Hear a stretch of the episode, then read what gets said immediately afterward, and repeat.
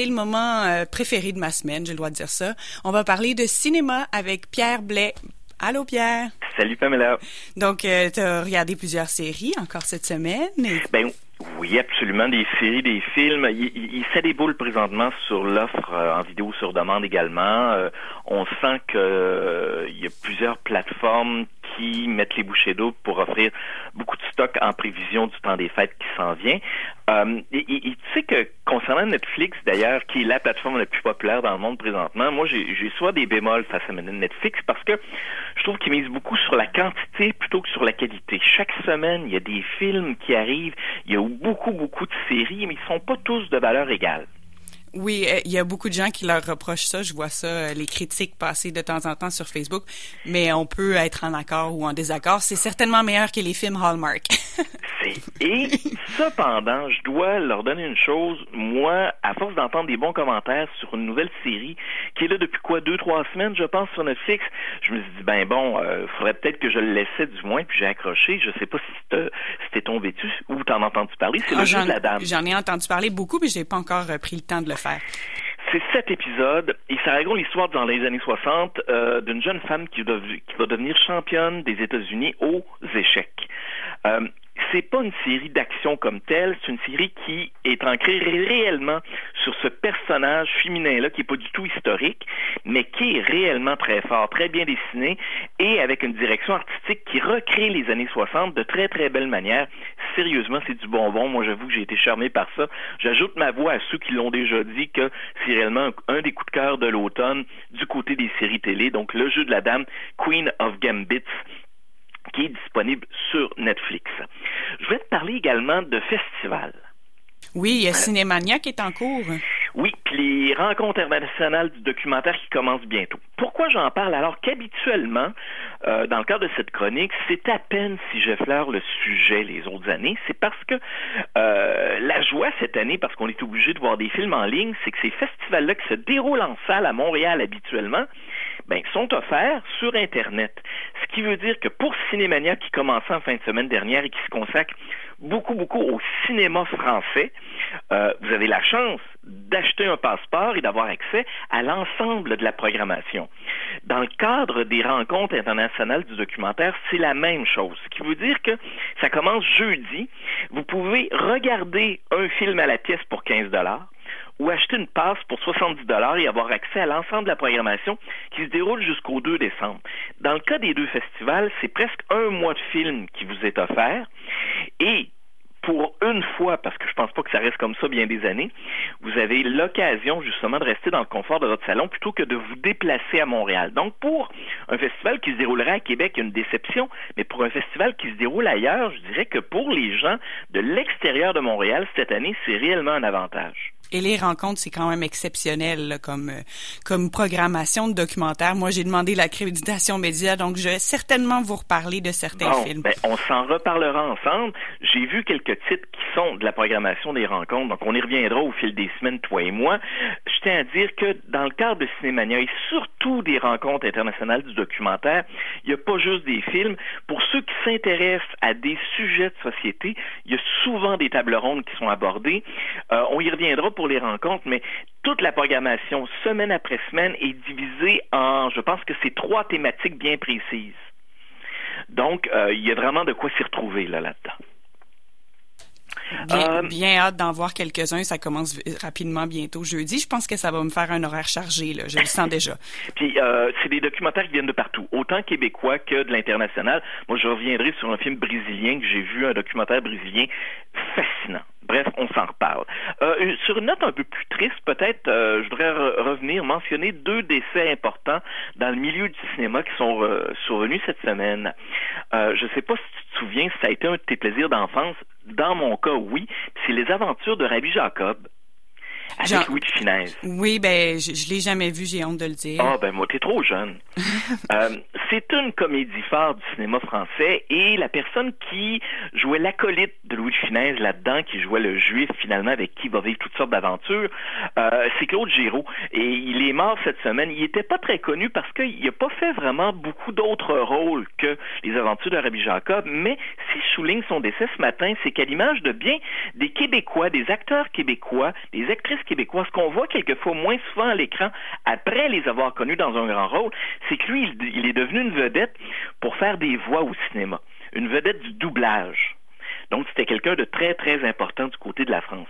L'autre décès qui a été annoncé, voilà quoi, euh, ces deux jours, c'est possiblement le plus grand réalisateur de l'histoire de l'Argentine.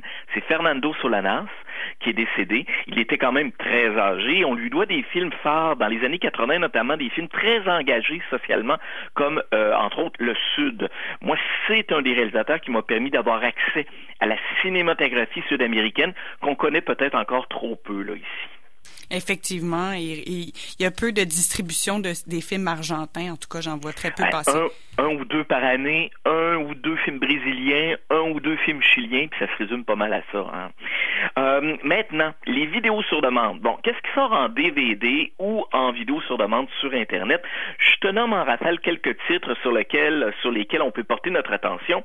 Ceux qui ont aimé, entre autres, les films de Jordan Peele, c'est-à-dire ceux qui, euh, comme Us euh, ou Get Out, qui mettent euh, en perspective, je dirais, la communauté afro-américaine euh, avec l'histoire dans une perspective aussi un peu fantastique. Disney euh, lance Antebellum. Euh, on avait pu le voir un peu plus tôt si vous aviez le forfait, je dirais le forfait de luxe de Disney+, mais là le film est lancé notamment en DVD. Donc Antebellum, c'est l'histoire d'une femme qui se retrouve esclave au moment de la ségrégation, puis un peu avant la guerre de sécession aux États-Unis. Donc voilà environ quoi 150 ans. Mais, je peux pas trop en dire, il y a une twist, comme on dit. Est-elle réellement à cette époque-là? J'en dis pas plus. OK. J'en ai, pas j'en ai jamais entendu parler encore. C'est la première fois que j'entends parler de ça. Euh, Antebellum, ça vaut le coup de le regarder pour justement euh, l'intrigue qui va se développer à mi-parcours. Parce qu'au début, on est vraiment dans le sud des États-Unis, les champs de coton, les Noirs qui sont des esclaves. Puis on se dit, bon, vers quoi on s'en va, où l'intrigue va déboucher. Puis à un moment donné, ça part, ça part en vrille. Puis c'est peut-être la twist que plusieurs personnes vont trouver intéressante. Mulan, on en avait parlé euh, dans cette chronique à plusieurs reprises parce que Disney l'offrait à 35 dollars, euh, c'est quoi, au début du mois de septembre. Ça arrive en DVD, donc c'est la version humaine, comme on dit, là, euh, de Mulan et non pas la version en CGI ou en dessin animé. Woody Allen, son dernier film, Rainy Day, New York, euh, après deux ans et demi, le film avait été distribué en Europe, mais après deux ans et demi, euh, il arrive finalement en vidéo sur demande, notamment sur iTunes. Il y a Timothée Chalamet qui joue dedans. Le un des tout premiers films du réalisateur de Parasite, le sud-coréen, le film sud-coréen qui avait gagné l'Oscar du meilleur film. C'est un thriller exceptionnel qui s'appelle Memories of Murder et le film, après être sorti en DVD il y a quelques années, arrive finalement en vidéo sur demande, je vous le conseille. Et du côté des documentaires, euh, il y a I Am Greta sur Greta Thunberg qui est euh, disponible notamment sur la plateforme du CLAP. Il faut le dire, hein, les cinémas qui sont fermés présentement, il y en a quelques-uns du côté de Montréal, comme le cinéma du Parc, le cinéma moderne, et à Québec, le cinéma Le Clap, qui offre une plateforme de location en ligne des films. Donc, c'est le cas de deux nouveautés qui atterrissent sur la plateforme du cinéma du cinéma Le Clap, I Am Greta sur Greta Thunberg, mais aussi un film sur Joséphine, euh, Joséphine Bacon. Oui, je suis humain. Exactement, je m'appelle Humain qui est... Oh, oui, je m'appelle Humain, oui. Sur cette poétesse euh, autochtone qui est déjà assez âgée, mais qui a un charme là euh, fou. J'ai eu l'occasion de voir le film, puis c'est un très, très beau documentaire, Je m'appelle Humain. Il y a aussi un film co-réalisé par un gars de Québec, Jean-Philippe Nadeau-Marcoux, qui, avec le fils de Pierre Falardeau, Jules Falardeau, euh, ont concocté un film sur le Che Guevara en Bolivie. Le film s'appelle Journal de Bolivie. Il était sorti cet été au CLAP. Donc, ça arrive sur les plateformes également en DVD, Journal de Bolivie. Je termine cette chronique, Pamela, avec... Euh, euh, qu'est-ce qu'on doit surveiller dans les prochains jours du côté des séries ou des films à voir? Premièrement, j'ai pas encore osé regarder cette série, même si j'aime beaucoup le cinéma de genre, mais c'est une série égyptienne fantastique, disponible sur Netflix. Ça s'appelle Paranormal. Euh, l'intérêt ici, hormis que ce soit fantastique, parce que j'aime bien ce genre-là, c'est que Netflix fait de plus en plus de place aux productions étrangères. Je te parlais l'autre jour de la série Barbare, qui est une production allemande qui se déroule à l'époque euh, de l'Empire romain. Et là, Paranormal, c'est une série égyptienne qui, euh, ben, qui, qui, est offerte sur Netflix, puis qui nous permet de voir un peu ce qui peut se faire là-bas du côté des séries télé. Donc, vraiment produite, ok, je pensais qui, qui aborde l'Égypte ancienne, c'est vraiment produit en Égypte. Exactement, de A à Z. Euh, si on mélange l'univers d'Alice au pays des merveilles et Peter Pan, on arrive avec un film qui s'appelle Come Away qui sort vendredi en vidéo sur demande et qui met en vedette Angelina Jolie et Michael Caine. Donc, ça s'appelle Come Away. On mélange les deux univers. Je ne sais pas si ce sera avec succès. J'aurai peut-être l'occasion de t'en reparler, mais bon, c'est audacieux. Et enfin, pour ceux qui ont suivi sur HBO, euh, l'adaptation en série télé de Is Dark Materials, qui est une série de romans qui a connu beaucoup de succès, qui peut plaire à un public du type Harry Potter. La deuxième saison, ça commence en fin de semaine de Is Dark Materials. Je conclus cette chronique, Pamela, avec deux petites nouvelles. Le buzz aujourd'hui sur les réseaux sociaux, il concerne la télévision. Vous allez en entendre parler. Il va sûrement avoir des débats là-dessus et moi, je ne, je n'embarque pas là-dessus. Ça me tente pas. Mais c'est un épisode de La Petite Vie avec Norman Brathwaite euh, qui a été censuré, qui, qui, a été retiré de la plateforme de Radio-Canada parce qu'on trouvait que cet épisode-là pouvait heurter des sensibilités sur à la communauté afro-américaine. Donc un, un, épisode produit dans les années 90, là. Ah oui, avec évidemment Papa qui se la joue probablement un peu raciste sur les bars, puis gros nigo. Donc on retire cet épisode-là, certains crient à une forme de censure, euh, donc présentement ça fait beaucoup parler. Et en terminant, la bonne nouvelle, mais c'est une rumeur, d'accord? D'accord. euh, Québec, c'est un petit village. Hein? Fait qu'on entend dire des choses. Et ce que j'ai entendu dire, c'est que le ministère de la Culture commence à hum, laisser filtrer Évidemment, si la situation demeure la même dans la capitale nationale, une ouverture des musées, des cinémas autour du 10-12 décembre prochain. Ben ça, c'est le genre de rumeur qui me plaît.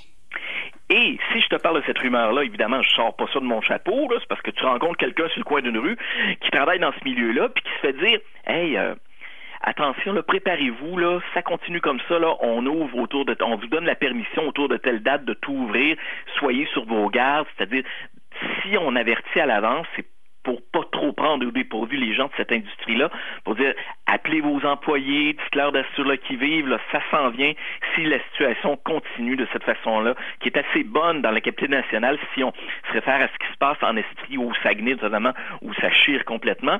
Donc, il faudrait penser là, un peu avant la mi-décembre, les institutions culturelles à Québec devraient ouvrir leurs portes à nouveau, donc on surveille ça attentivement. Ben là, oui, et on, on, dit à tout le monde de continuer à faire attention pour pas que ça vire de bord et qu'on non. que ça soit que les chances soient de notre bord finalement. Non. Puis la prochaine étape qui va suivre ça, ça va être moi à moi de faire mes chroniques en studio avec toi. Oh mon Dieu, ça sera-tu génial? J'aimerais ça vivre ça avant le 23 décembre, ça serait, ça serait extraordinaire. Merci beaucoup, Pierre. Hey, salut, bonne journée, bye. Bye bye.